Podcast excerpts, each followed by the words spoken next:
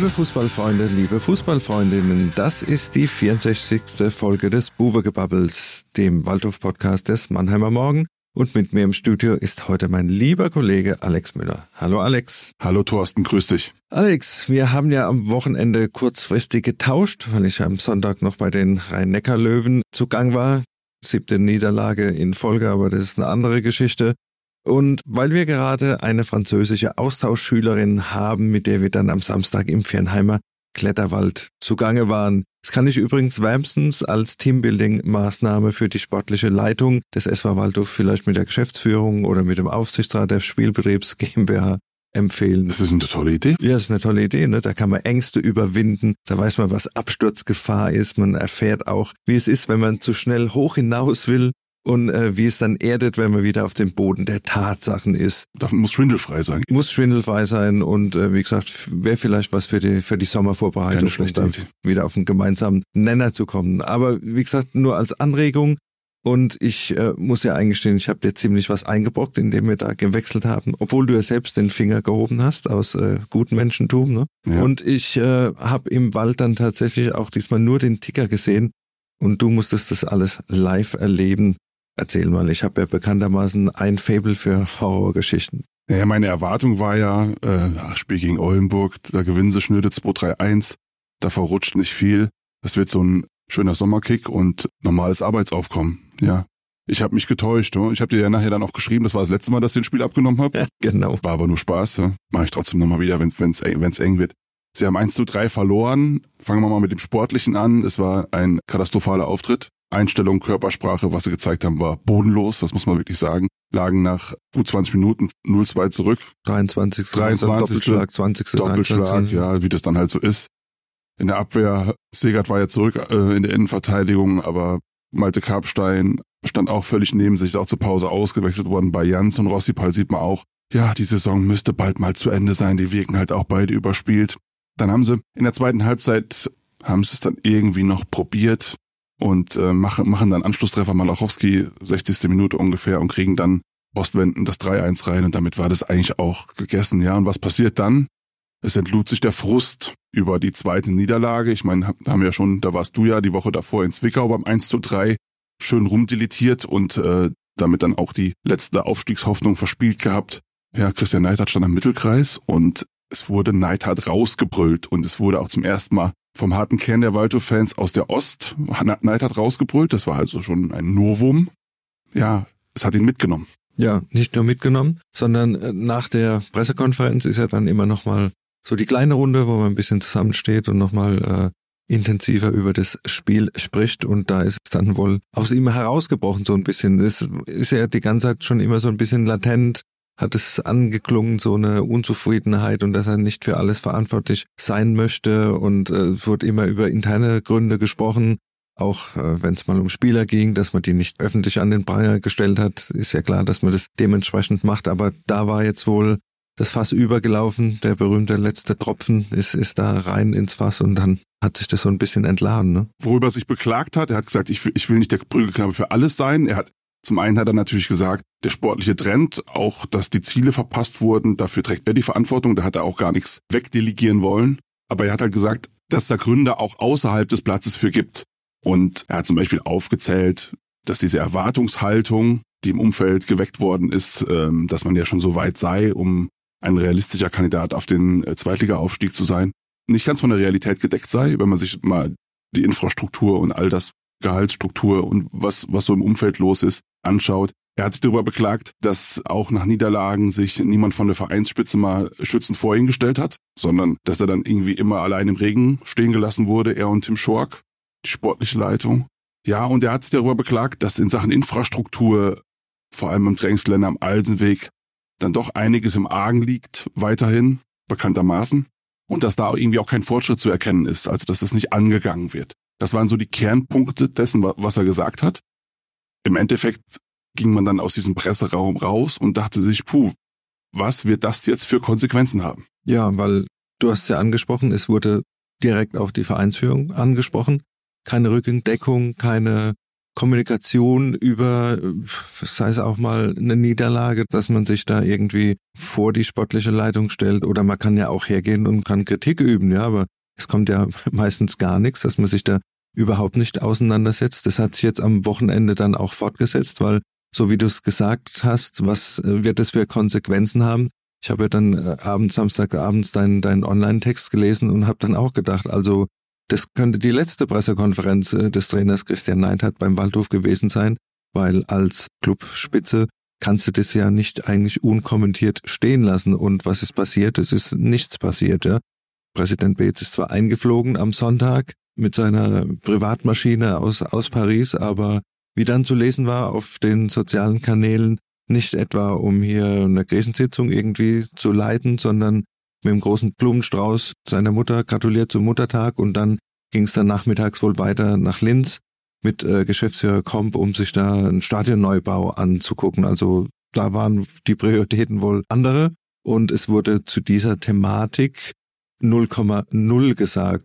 Das fand ich dann schon ein bisschen verwunderlich. Ich fand es auch verwunderlich äh, in der vergangenen Woche.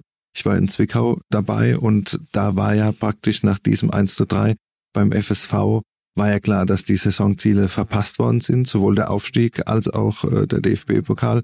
Äh, nachdem äh, Ferl dann gewonnen hat, sein Montagabendspiel, war ja klar, dass die Saisonziele passé sind. Und da habe ich auch eine Anfrage gerichtet Richtung äh, Clubführung nach dem Motto, wie schätzt die Clubführung jetzt das Verpassen der sportlichen Ziele ein? Hab mir da äh, eine Antwort erwartet, weil wir so ein kleines äh, Frage-Antwort-Spiel gemacht haben unter der Woche. Und da kam auch keine Antwort. Äh, es hieß ja nur, ja, die Laune ist, ist schlecht, die Stimmung ist schlecht, wahrscheinlich auch vor dem Hintergrund der Entscheidung Richtung Stadion, aber und erwarten Sie da jetzt mal keine Replik und es war dann auch so, es kam nichts, ja, weder zu dieser Situation jetzt und dann auch am Sonntag zu der Wutrede, wie man immer so schön sagt, von Christian Neidhardt. Wir haben das ja anders erlebt, weil die Woche vorher mit Eintracht-Trainer Glasner, der sich ja da auch ein bisschen aus dem Fenster gelehnt hat in Hoffenheim und dann direkt sonntags morgens äh, einen auf den Deckel gekriegt hat. Also sowas kannst du ja eigentlich nicht unkommentiert stehen lassen. Und ich erwarte jetzt eigentlich schon, dass, dass man da zumindest mal zum klärenden Gespräch zusammenkommt. Ja, es ist schon, muss man sagen, ein Alleinstellungsmerkmal im deutschen Profifußball. Also das ist ja ungefähr so. Im Umfeld brennt es lichterloh. Ja, und äh, man entscheidet sich dafür, wir besichtigen mal das Feuerwehrhaus in München, so ungefähr, ja. Also statt mal aktiv zu werden und den versuchen, den Brand zu löschen in irgendeiner Art und Weise. Also das erlebt man jetzt äh, in der deutschen Profifußballszene auch nicht allzu oft. Also ich habe noch nie erlebt. Du würdest dich auch nicht auf den Marktplatz stellen und sagen, ich, ich kann hier nicht arbeiten, weil ich alle zwei Wochen das Fahrband in meiner alten Schreibmaschine wechseln muss, ne? Würde unser Geschäftsführer wahrscheinlich auch sagen, Müller, ja. irgendwie wir müssen mal miteinander reden. Ne? Das, was ist und, das? Ja, dass da halt äh, nicht geredet wird, ist, ist schon, schon erstaunlich. Ja, er wird weiter im Regen stehen gelassen. Ich meine, es hat natürlich dieses Facebook-Posting zum Thema Bernd Beetz fliegt ein zum Muttertag und dann weiter nach Linz, um sich da das Stadion anzugucken. Hat natürlich auch die entsprechenden Reaktionen in der Kommentarspalte zur Folge gehabt. Ja, es war wohl irgendwie witzig gedacht und als äh, leicht äh, sarkastischer Replik auf, auf die Berichterstattung. Aber der, der Schuss ging ordentlich nach hinten los, wenn man sich so die 180 Einträge anguckt unter diesem Post. Wir haben es nur bei, bei Facebook getan. Da war, würde ich mal sagen, so 80 Prozent äh, hat man sich da eher drüber aufgeregt, äh, dass da so reagiert wurde. Zitat zum Beispiel, auch noch hochnäsige Beiträge verfassen, passt derzeit zum Club, Ausrufezeichen. Oder auch äh, neues Projekt neben Stadionneubau den Ponomarev KFC Uerdingen Konkurrenz machen in Sachen Außendarstellung. Top, weiter so. Immer aufs Wesentliche konzentrieren, mit einer leichten ironischen Note, ja. Da wurde mit Sarkasmus dann auch gekontert. Also insofern war diese Replik wahrscheinlich äh, PR-technisch jetzt weniger erfolgreich und äh, ja, man darf gespannt sein, ob sie da jetzt noch die Kurve kriegen, um was, was die Außendarstellung da betrifft. Ne? Das andere ist natürlich, man muss halt auch mal überprüfen, was sagt Neidhardt und welche Substanz hat das, was Neidhardt sagt, diese Kritik, ja? Ich finde, das hat halt zwei Seiten. Zum einen ist es so, dass natürlich der sportliche Trend, habe mal nachgeschaut, letzten neun Spiele, sieben Niederlagen, zwei Siege, ist schlecht. Es war eine realistische Chance da jetzt auch im Finale, um den Aufstieg mitzuspielen.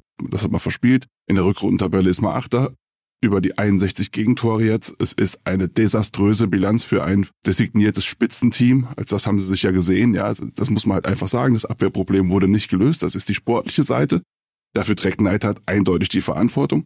Und dann kommen wir zu der anderen Seite. War es denn überhaupt realistisch vor der Saison mit dem Kader, mit dem, was an Geld zur Verfügung stand und auch mit dem, was so drumrum im Verein entwickelt wurde, zu sagen, wir wollen jetzt in der zweiten Liga mitspielen?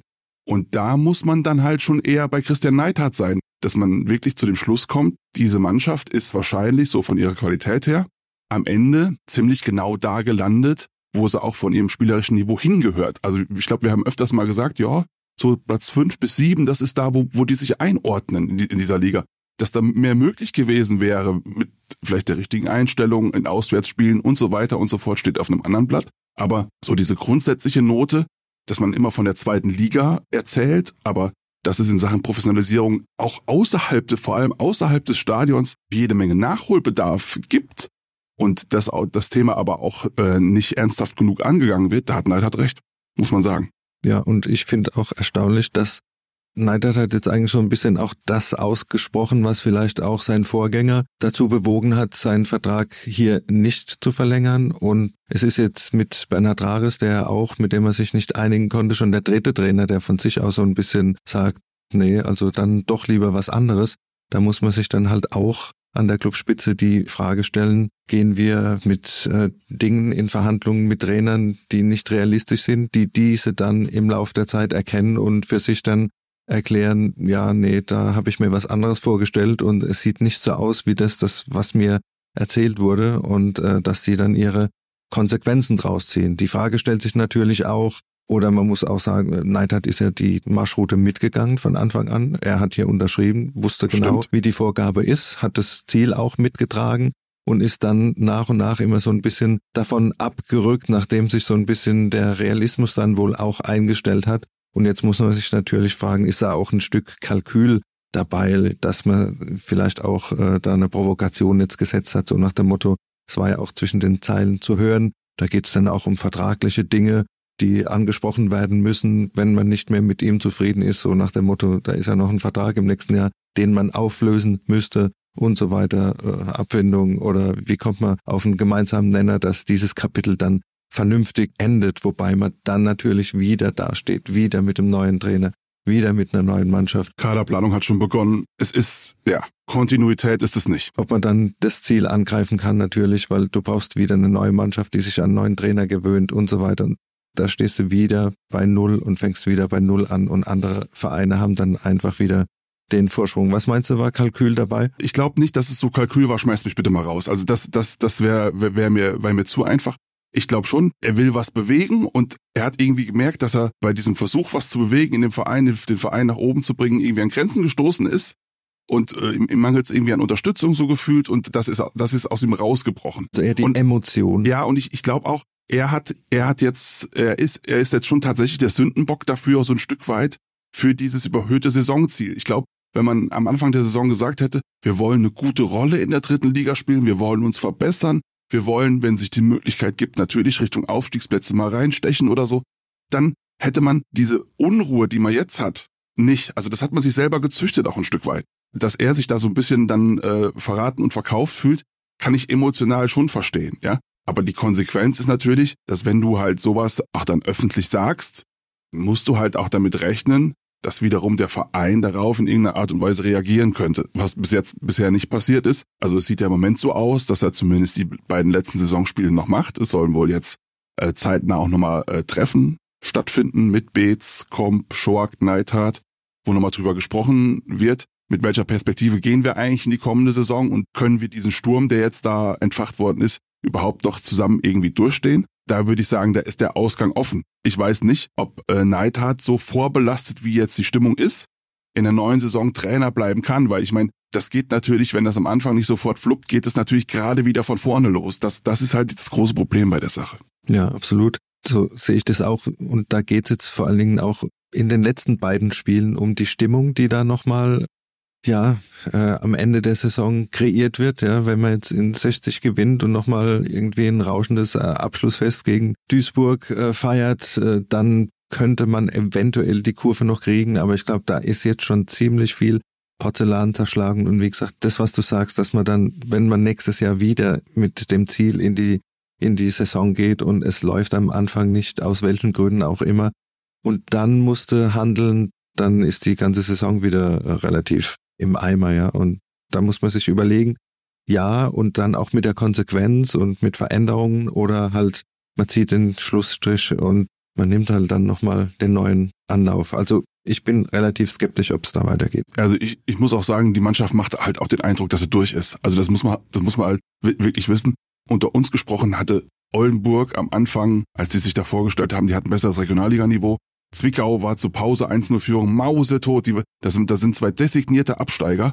Und da darfst du dich nicht mehr so präsentieren. Also mir fehlt völlig der Glaube, dass da am, äh, am Freitag gegen 1860 in irgendeiner Art und Weise eine Reaktion kommt, dass die da ein Spiel gewinnen können. Also im Normalfall verlieren sie da 3-1. Ganz klar. Aber auch weil du Zwickau nochmal ansprichst und sagst, Mause tot zur Halbzeit, sie haben sie zur Halbzeit dann auch aufgebaut mit ihren Nachlässigkeiten und die waren von Beginn an da. Die Pässe waren schlampig, waren ungenau, das Zweikampfverhalten war da auch schon nicht da. Ich weiß nicht, woran es liegt, ob der Glaube einfach gefehlt hat oder warum man nicht die letzte Chance versucht dann zu verteidigen, auch wenn man so früh in Führung geht. Und ich habe einfach auch das Gefühl, dass dem Waldhof ein paar Mentalitätsspieler, wie es so schön heißt, fehlen, die einfach, wenn da eine Führung ist, mit äh, Kratzen und Beißen das auf Biegen und Brechen verteidigen wollen und auch mal dem Gegner zeigen, wo es lang geht, äh, dass es da mal kracht, ja, dass mal äh, Respekt da ist und, und nicht nur über spielerische Mittel versucht wird, es irgendwie nach Hause zu bringen.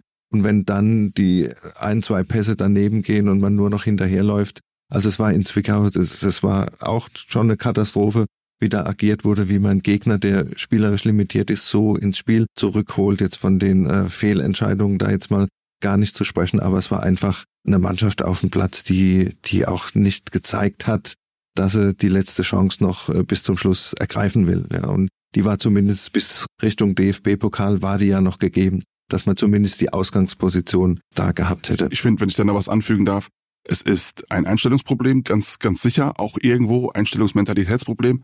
Es ist aber auch ein Qualitätsproblem, weil wenn man sich die einzelnen Mannschaftsteile anschaut, der SV Waldhof hat in, in, also weder Tor, Abwehr, Mittelfeld, Angriff, nirgendwo einen absoluten Unterschiedsspieler Drittliga. Es gibt keinen Stürmer, der 30, 40 Scorerpunkte hat. Es gibt keinen Abwehrspieler, der jetzt so herausragt. Ich meine, die, Gegentorstatistik spricht ja Bände.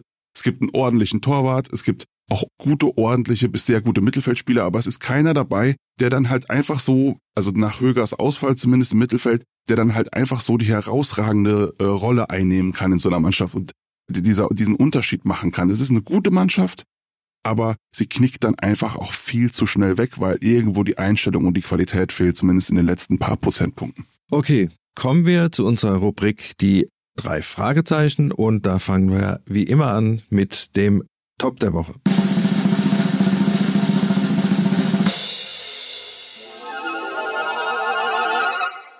In der 58. Minute wurde ein Mann eingewechselt, auf den man beim SV Waldhof lange gewartet hat, leider unter unschönen Umständen, weil es stand 2-0 für Oldenburg, hat auch hinterher gesagt, ja, natürlich bin ich froh, dass ich wieder gespielt habe, aber es wäre schöner gewesen, wenn es schon 2-0 für uns gestanden hätte. Marco Höger ist zurück. Ganz kurz vor dem Saisonfinale hat er seine ersten, ja, war ja dann eine gute halbe Stunde, hat er gespielt im defensiven Mittelfeld und ja, eigentlich eine positive Nachricht inmitten dieser ganzen schlechten News, die es äh, zu vermelden gab rund das Oldenburg-Spiel. Was hast du für einen Eindruck gehabt von ihm? Ja, er hat gesagt, er ist jetzt so lange dabei, dass er schon weiß, wie, wie lange, was er sich zumuten kann, auch seinem Knie zumuten kann. Natürlich siehst du ja, wo soll der Mann die, seinen Rhythmus herhaben? Man sieht natürlich auch immer wieder bei zwei, drei Pässen hast du natürlich auch gesehen, was er so im Fuß hat. Waren die ersten Schritte zurück, sag ich mal. Ja, also es ist natürlich ein bisschen schade für ihn, dass es so spät jetzt geworden ist, ja, weil wenn es vielleicht am 30. Spieltag schon geklappt hätte mit dem Comeback, hätte er vielleicht noch eine, noch eine prägende Rolle jetzt im Finale spielen können. Jetzt ist es eigentlich nur so, ja, er, er, er checkt mal aus, ob er eigentlich noch weitermachen will und ob es noch überhaupt noch geht körperlich. Das ist, ist glaube ich, so jetzt der, das hat er auch nach dem Spiel gesagt, ja, er ist da ganz offen, das hörte sich nach so einer 50-50-Nummer an, ließ sich da auch nicht so ganz in die Karten blicken, aber es ist zumindest nicht ausgeschlossen, dass er sogar beim Waldhof verlängern könnte. Ja, ich habe ja auch äh, in Zwickau nach dem Spiel mit ihm gesprochen, da hat es ja noch nicht geklappt mit dem Comeback, da war er ja überraschend dann im Kader und da war die Aussage auch einfach mal gucken, wie der Körper reagiert. Er sei im ständigen Austausch mit, mit seinem Körper. Mit seinem Körper sowieso, aber dann wohl auch mit Trainer und sportlicher Leitung. Und äh, da geht es jetzt einfach mal drum zu gucken, macht Sinn weiterzumachen. Und wo geht's dann weiter? Das ist dann der nächste Schritt, glaube ich, erstmal. Aber da. Ja, und auch was für eine Perspektive ihm aufgezeigt wird. Im Mittelfeld von der dritten Liga will, wird er sich jetzt wahrscheinlich auch keine weitere Saison in Mannheim antun. Ja, also da geht, da geht er lieber nach Kölle und nach Kölle zurück und trinkt mit äh, Anthony Modest Cappuccino. Also das ist äh, und wird das Scout beim FC. Also ich glaube, das, äh, das hängt auch davon ab, ob man eben nochmal aufzeigen kann. Wir bauen jetzt hier eine Mannschaft auf, mit der wir nochmal angreifen können. Gut, kommen wir zum Flop der Woche.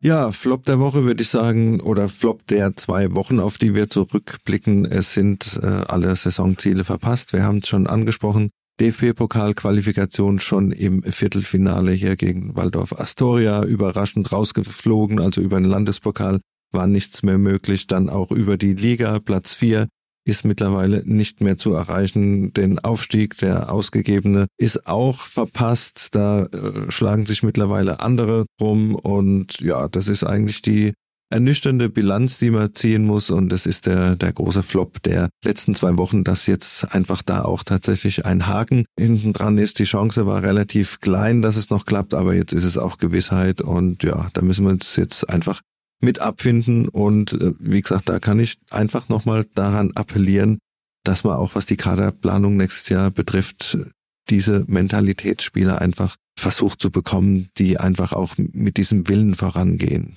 Mentalität und Qualität, genau. Das wird, das wird die Frage. Aber die, die wollen irgendwie alle. Man muss dann, wenn man das große Ganze in den Blick nimmt, halt auch sagen, dass sie hier einfach abgebaut haben jetzt im Finale, da wo sie eigentlich hätten da sein müssen. Neun Spiele, zwei Siege, sieben Niederlagen. Damit, damit wirst du natürlich nichts in der dritten Liga, ja.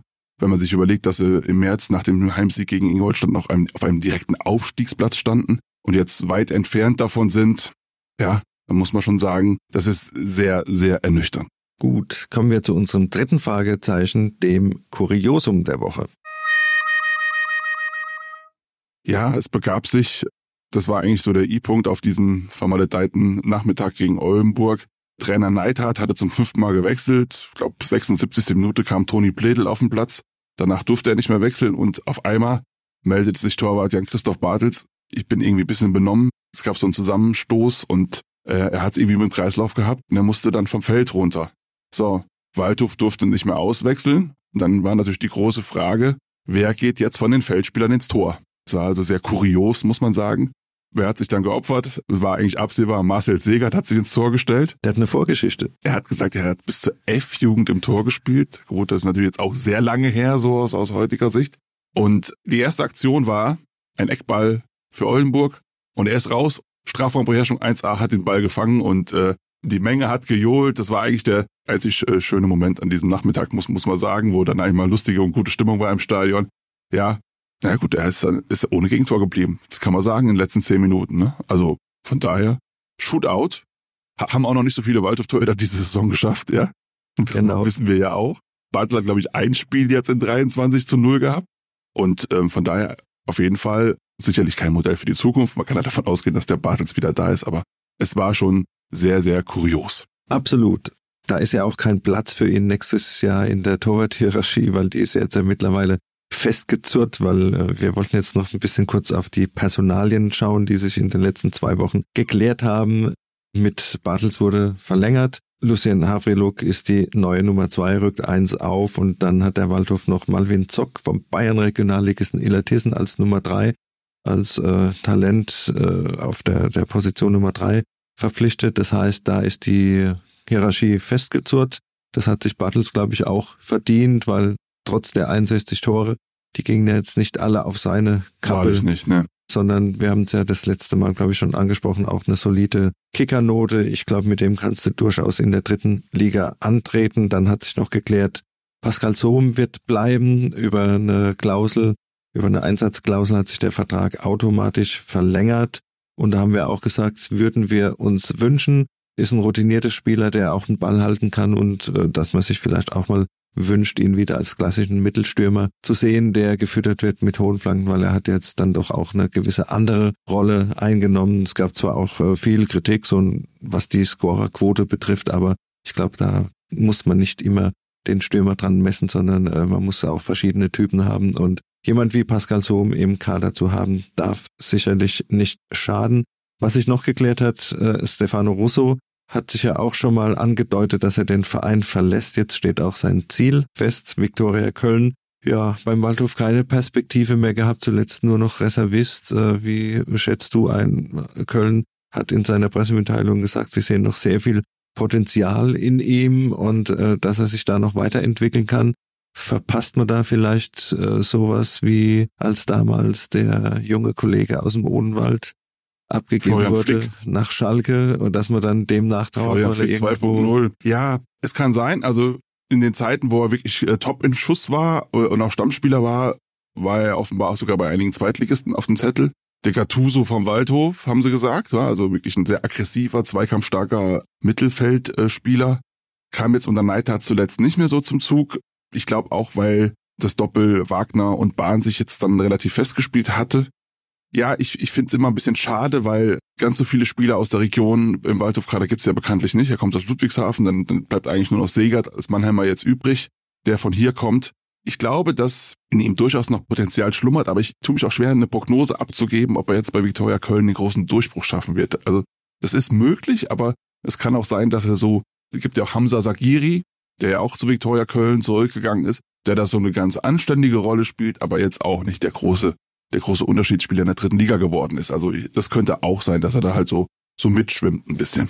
Ja, weitere Personalien, die noch offen sind, ist natürlich äh, Dominik Martinovic. Da ist der Trend wohl so, dass er den Verein verlassen möchte. Wenn er einen anderen Verein findet, einen höherklassigen, also da spricht mittlerweile alles, äh, ziemlich, ziemlich alles dafür. Ich glaube nicht, dass er beim Waldhof bleibt. Man hat sich ja sogar schon noch eine Alternative jetzt umgeschaut und sich eine Absage eingefangen. Ne? Ja, und äh, die war Antonio Jonic von äh, Erzgebirge Aue weil du gerade angesprochen hast, Leute aus der Region in Ludwigshafen geboren, über Hoffenheim dann beim FCK groß geworden, in der FCK-Jugend beim FCK gespielt, dann nach Aue gewechselt, wäre also jemand gewesen, mit dem man ein bisschen Lokalkolorit äh, hätte reinbringen können. Auch, äh, wie gesagt, Mittelstürmer, der da eine gute Rolle hätte spielen können, aber es wurden Gebote abgegeben, das Waldhofgebot war leider wieder eins, was weiter hinten rangiert ist. Vier Drittligisten haben sich wohl um ihn bemüht und das Waldhofangebot war das schlechteste. Das korreliert so ein bisschen damit, was wir am Anfang besprochen haben, dass da offenbar dann doch finanziell nicht die ganz großen Sprünge drin sind. Zumindest wenn es gegen äh, Top-Teams aus der dritten Liga geht. Dass man einfach unterfüttern muss, die Ansprüche dann auch mit Taten und dass man dann entsprechend äh, mit mitbieten muss, äh, wenn es um so Leute so, geht. So, so ist es dann halt. Dann muss man halt den Etat weiter aufstocken. Es, es hilft ja, ich meine, man kann, man kann sagen, wir wollen hier äh, Achter bis Zwölfter in der dritten Liga werden, dann bist du mit dem Etat ganz gut aufgestellt, wenn du halt vorne reinstechen willst. Dann, wir sehen es ja auch diese Saison, dann Dresden, Wien, Wiesbaden, Saarbrücken, die haben halt alle, Osnabrück, auch selbst Osnabrück, die haben halt alle ein bisschen mehr Geld zur Verfügung. Ja, du hast angesprochen, die Konkurrenz, vielleicht zum Abschluss dann jetzt noch einen kleinen Blick in die Liga, sind ja auch Entscheidungen gefallen jetzt am Wochenende. Zwickau endgültig abgestiegen, da bin ich jetzt nicht so böse, dass wir da diese Dreitagesreise über Leipzig da mit dem Zug äh, in Zukunft nochmal haben. Äh, auch Bayreuth ist runter. Da habe ich Glück gehabt, dass ich mir die Wagnerstadt nochmal angucken konnte. Immer, ja. Ein bisschen was die Kultur tun. Die sind auch wieder weg vom Fenster. Elversberg äh, hangelt sich wirklich mit allerletzter Kraft hier. Haben Richtung, jetzt noch vier Punkte Vorsprung, Richtung, zwei Spieltage. Ja, also einen ja. Sieg brauchen sie noch. Da muss man noch gucken, wie es wie es ausgeht, wobei ich davon ausgehe, dass es dann doch äh, schaffen. Und vorne war es nur, dass äh, Osnabrück zu Hause gegen Meppen beim 2 zu 2 Federn gelassen hat. Ansonsten haben wir weiter das Kopf an Kopf Rennen Dresden, Wien, Wiesbaden. Dahinter Saarbrücken mit einem Punkt Rückstand in Lauerstellung. Ja, das, da ist noch für ordentlich Spannung gesorgt. Da wären wir froh, wenn auch der Waldhof noch dabei gewesen wäre. Gucken wir eine Liga höher. Nächstes Jahr wird es dann wohl definitiv das Derby gegen den SV Sandhausen geben, ja. Die stehen fünf Punkte und 18 Tore hinter dem Relegationsplatz, haben jetzt noch den HSV und Heidenheim zum Abschluss. Ich denke, äh, da ist die Auswärtsfahrt mit dem Fahrrad relativ äh, safe. Ne? Einmal durch den äh, Schwetzinger Wald und schon sind wir dort. Bist du da, ja. Und bei Reuth wird das jetzt wahrscheinlich durch Regensburg, das ist so ein bisschen ähnlich gelagert. Ne? Also auch eine schöne Stadt, ja. Donau, ja. Ne? ist ja, da. genau. Schöne Altstadt. Die sind auch genauso wie äh, Sandhausen faktisch abgestiegen. Aber wir haben es ja schon mal angesprochen, da wird jetzt natürlich ein bisschen geschaut, wie sich die Gewichte verteilen. Sandhausen in der dritten Liga ist die Frage, ob sie sofort wieder hoch wollen, ob sie sofort wieder hoch können. Ja, mit dem Waldhof als direkten Konkurrenten hier in der Kurpfalz, ob sich da vielleicht ein bisschen die Schwerpunkte dann auch verschieben. Also meine Prognose wäre, beim Auswärtsspiel in Mannheim wird der Gästeblock nicht besonders voll sein. Aber gut, wir werden sehen. Ja, jetzt zum Ausblick noch, was die letzten Spiele betrifft. Wir haben am Freitagabend jetzt äh, das Flutlichtspiel bei 1860 München. Die Löwen sind vier Punkte hinter dem SV Waldhof, können den Waldhof tatsächlich noch einholen. Ja, also der äh, siebte Platz ist ja noch lange nicht abgesichert. Victoria Köln kann auch noch vorbei. Köln ist auch noch mit im Rennen, also da sollte man sich noch ein bisschen vielleicht am Riemen reißen. Die Löwen 2 zu 2 bei Rot-Weiß Essen am Wochenende auch nicht gerade mit viel Ruhm bekleckert, aber vier Siege aus den letzten acht Spielen. Drei Niederlagen, ein Remis. Ich glaube, die haben sich nach dem Trainerwechsel zu Maurizio Jacobacci da ein bisschen stabilisiert und ja, das wird nochmal eine harte Nuss da in Gießen. Das ist eigentlich ein schönes Spiel am Stadion an der Grünwalder Straße. Bin ich immer gerne hingefahren, jetzt machst du's. Aber es geht halt um, um nichts mehr. Nein, was geht ja auch schon um ein bisschen was. Es geht schon um, um, wie man ja. sich da nochmal präsentiert. Und vor dem Hintergrund äh, dessen, was wir am Anfang gesagt haben, auch was Neidhardt alles gesagt hat, wenn da jetzt nochmal hier äh, so eine Vorstellung gegeben wird mit einem 0 zu 5 oder so, ja, hatten wir ja auch schon in München.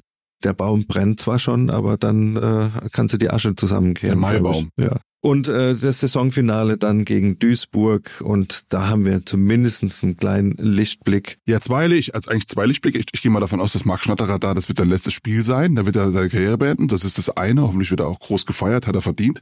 Und dann 40 Jahre Wunder Waldhof, die Helden von 1983 kommen ins Stadion und werden da dann hoffentlich auch dementsprechend gebührend gefeiert, weil das sind ja wirklich Waldhof-Legenden. Die haben ja den größten Erfolg der Vereinsgeschichte bewerkstelligt, muss man ja sagen, mit dem Aufstieg in die Bundesliga 83.